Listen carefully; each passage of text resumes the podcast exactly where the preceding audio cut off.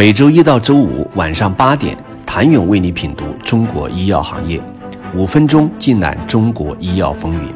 喜马拉雅的听众朋友们，你们好，我是医药经理人、出品人谭勇。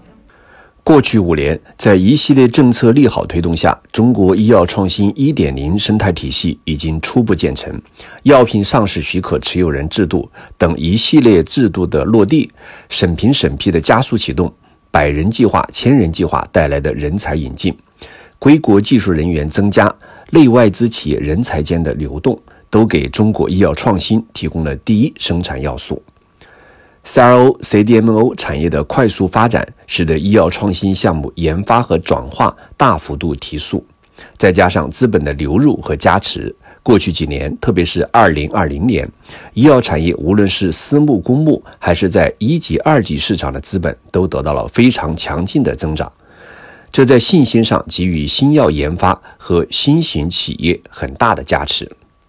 整个医药创新生态闭环中，有了政策，有了人才和资金，有了成果转化。虽然在二零二零年国谈成果中，有人欢喜，有人忧，但是国家已经提出建议多方支付、多层次支付保证体系，出现了更多方为医药创新提供创新的溢价支付。二零一零年以来，我国成立了约一千五百八十家医药企业，包括化药、生物药、中药企业以及各类生物技术、基因检测公司、CRO、CDMO 企业等。其中，将近一半的企业都经历了多轮融资，但目前仅仅只有三十八家实现了上市。近年来，由于科创板审批制度的不断完善，二级市场交易动态也趋于平稳。更多企业考虑寻求科创板第二次上市，甚至是第三次上市。预计二零二一年将有几十家企业能够进入上市审批流程。过去一年不光是全国抗击新冠疫情的一年，也是中国医药行业见证创新与成果的一年。但更为关键的问题是，未来五年中国能否打造一个可持续的医药创新生态二点零？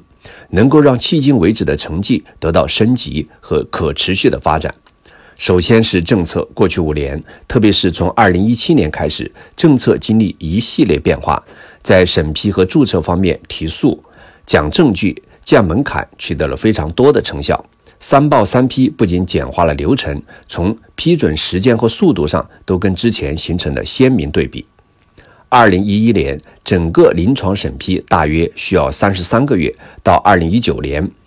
按备案制平均是三个月，多数在六十天就能够得到审批。新药审批速度同样提速，从二零一一年的三十五个月降到了约十一个月。药品上市许可持有人制度则极大地激发了研究者的创新热情，推动了整个产业链的分工合作，让专业人做专业事，提高了资源利用效率。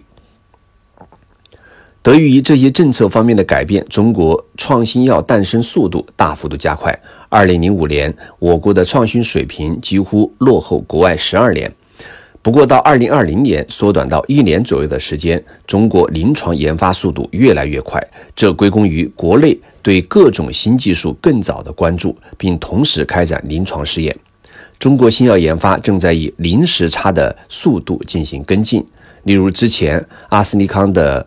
罗沙斯他胶囊在中国开展的三期临床，仅耗时十八个月，领先在全球第一个获批上市。虽然如此，但我国医药创新无论是从数量还是从多样性和质量来说，都还有待提高。其中一个明显短板便是扎堆研发。想了解如何能够进一步打造医药创新生态二点零时代，请您周一接着收听。谢谢您的收听。想了解更多最新鲜的行业资讯、市场动态、政策分析，请扫描二维码或添加医药经理人微信公众号“医药经理人”。医药行业的新闻与资源中心，我是谭勇，周一见。